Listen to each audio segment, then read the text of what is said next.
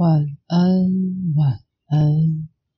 现在收听的是小周末夜，我是 Rox 热克斯。在这个节目里，我会选读片段的文字或文章，当做床边故事。希望过程能帮助聆听的各位顺利入睡。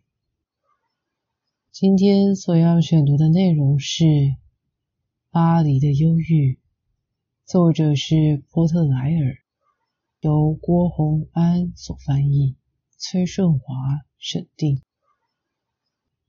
这次挑选了另外三则来阅读，准备好了吗？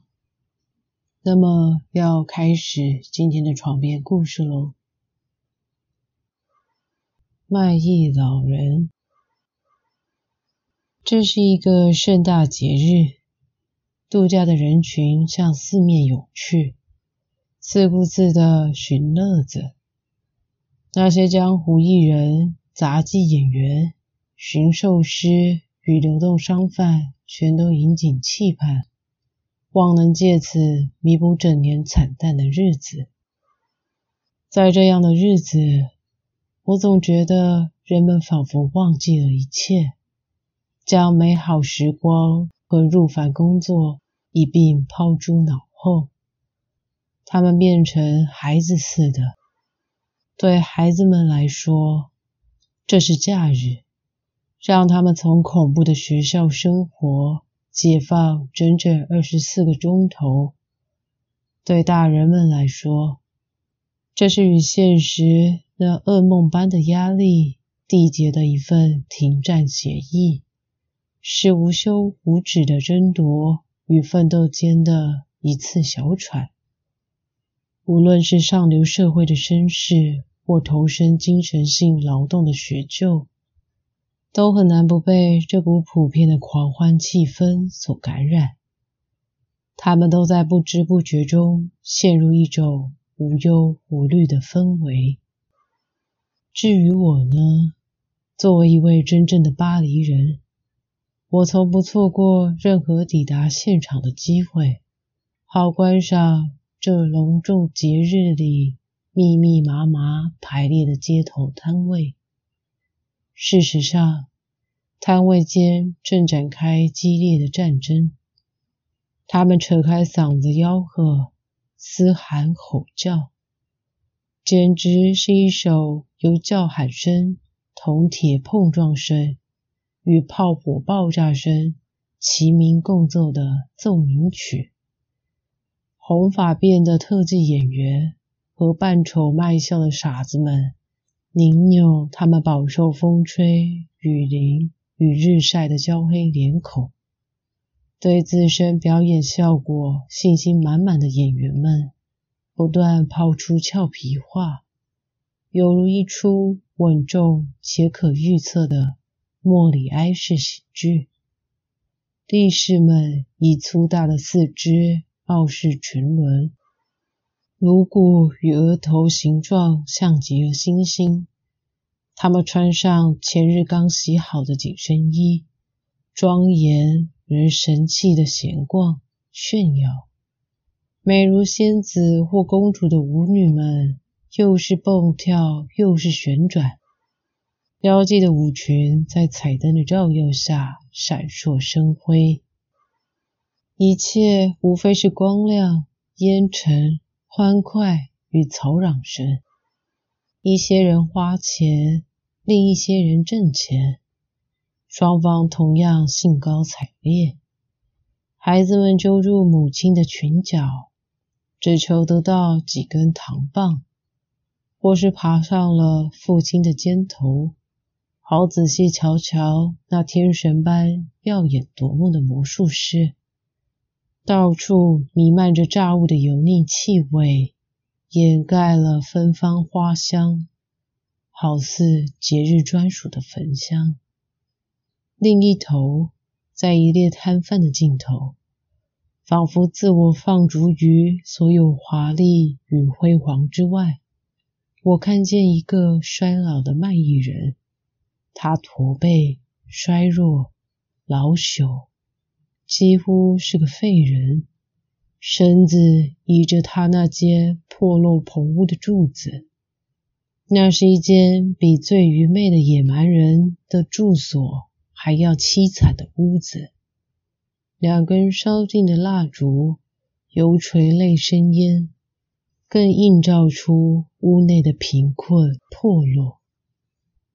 处处洋溢着欢乐、蒙丽与放纵的气氛，处处都是不愁隔夜粮的安宁，处处生机勃勃、狂热宣泄，但此处却拥有不容置疑的悲惨。悲惨披着可笑的褴褛，叫人不寒而栗。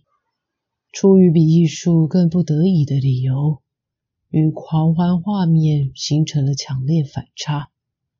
他不笑，也不哭；他不跳舞，不打手势，也不喊叫；他不唱任何歌，不唱欢乐的歌，不唱悲伤的歌。他不祈求，他沉默不语，一动不动。他弃械投降，彻底认输。他的命运已成定局。然而，他向人群和光明投去了多么深邃且令人难忘的一瞥啊！那些热闹的浪潮，距他那丑陋的贫苦。仅仅几步之遥，我仿佛被一股歇斯底里的恐怖紧紧掐住了喉咙，眼眶泛起泪水，迟迟滞留的眼泪模糊了目光。该怎么办呢？何必去追问这个不幸的老人？在恶臭的阴影下，在千疮百孔的帷幕后。他能变出什么让我大开眼界的奇迹？的确，我胆怯的不敢询问他。也许我的理由会让您发觉。我承认，我害怕他出丑。最后，我整理了自己情绪，决定经过时，在他的木板上顺手放一点钱。希望他能明白我的用意。这时，一股未知的力量推动人流汹汹涌来，将我席卷而去，远离了他。返家后，方才的一幕仍萦绕不散。我试图分析自己心中突如其来的忧伤，自言自语。刚才我目睹了一位老文人的形象，他比他曾成功取悦过的那个时代要活得更长久。这又是一位老诗人的形象，他没朋友，没家庭，没孩子，被贫穷与忘恩负义的群众贬黜。这健忘的世界。再也不愿迈进他独居的破棚屋。仙女的礼物，仙女们举行了盛大集会，欲将礼物分派给过去二十四小时内诞生的新生儿，那些古老而任性的命运女神，那些古怪、快乐或悲伤的母亲。实在形形色色，各不相同。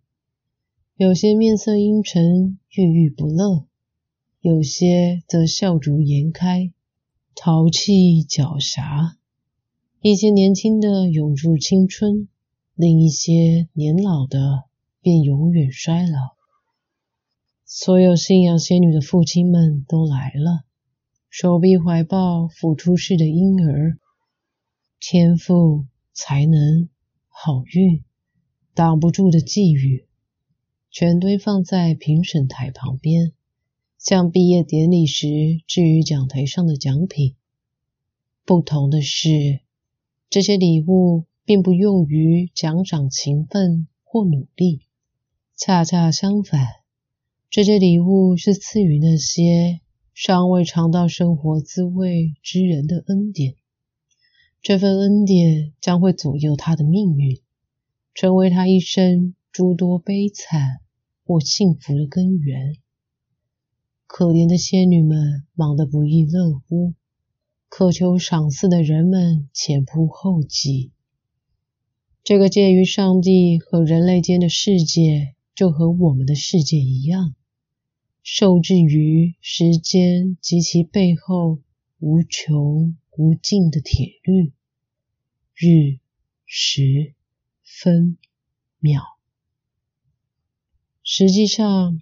仙女们就像突然被召见的宰相重臣，或适逢国庆而获准无偿赎回典当物的当铺铺员一样惊慌失措。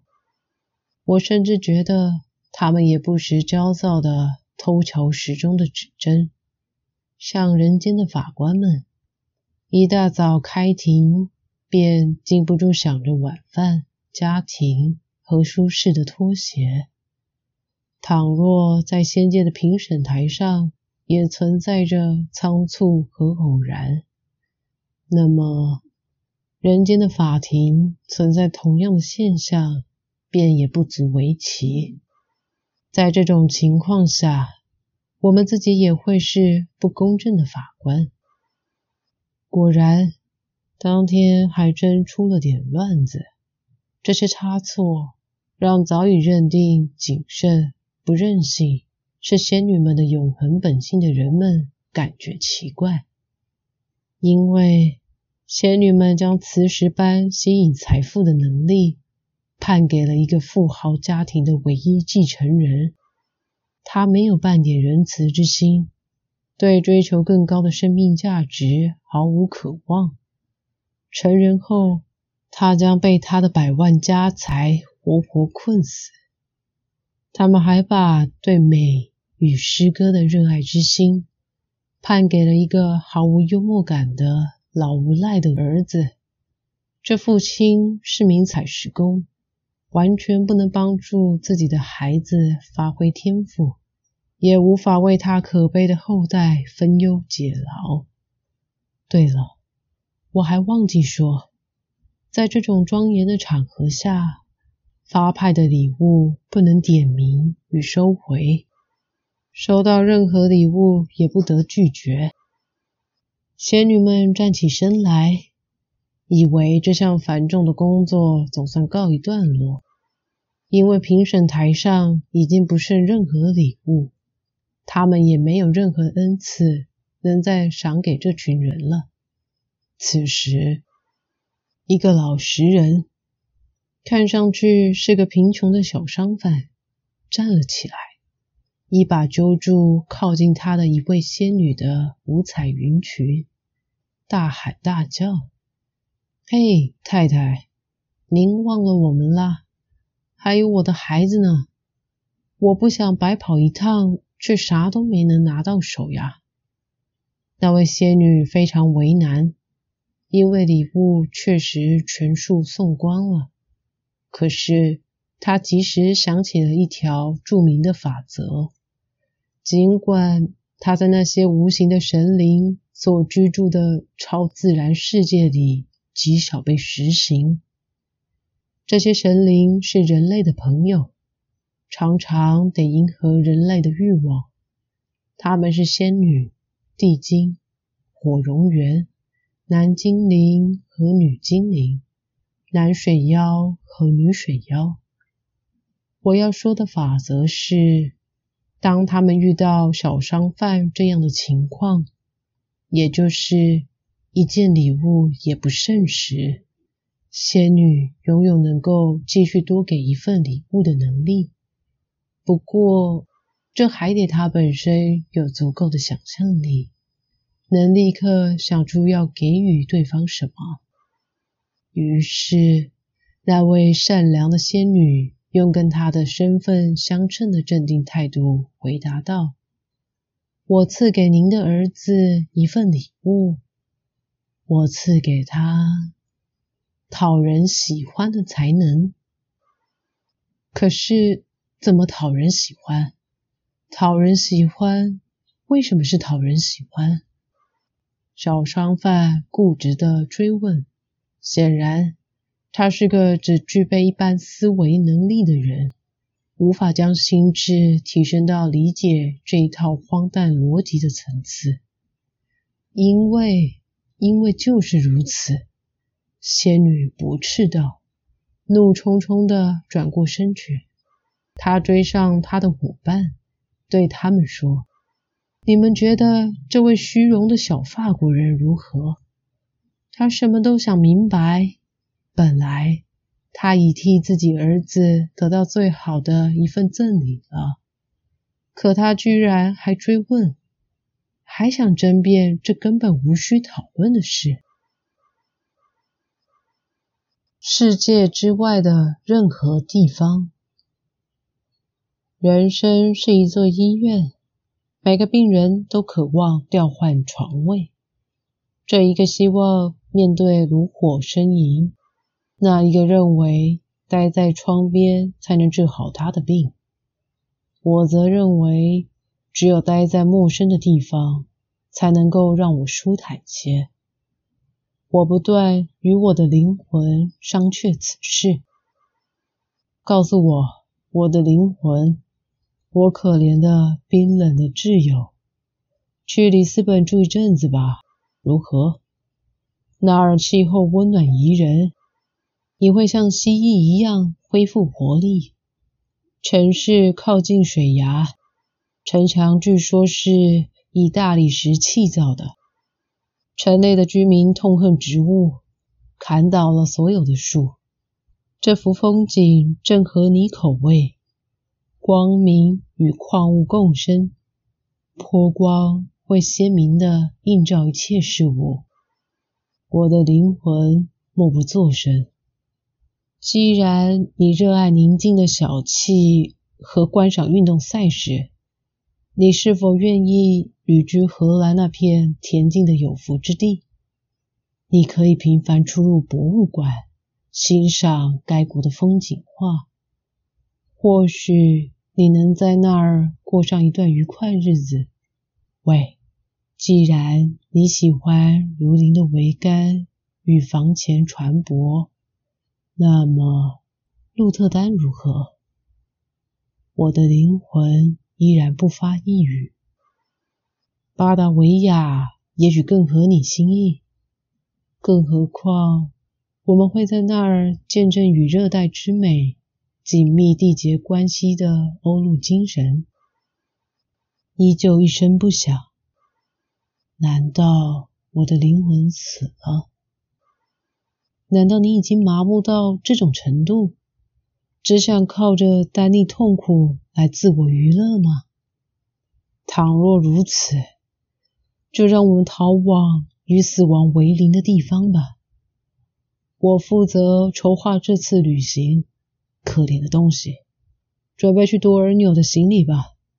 要不再远一点儿，去波罗的海最遥远的尽头。可能的话，再离俗世更远一点儿，去极地住吧。那里一年一次，阳光斜扫过大地，白昼与黑夜缓慢交替，消弭一切变化。正是另一种虚无主义，在那儿，我们将日复一日的沐浴在暗影底下。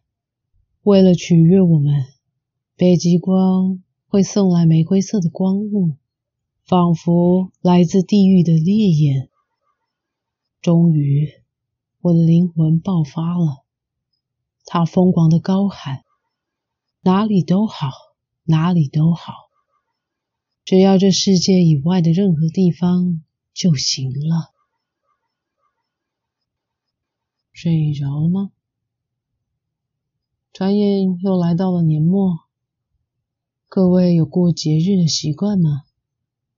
不打算过节日的人，您并不孤单。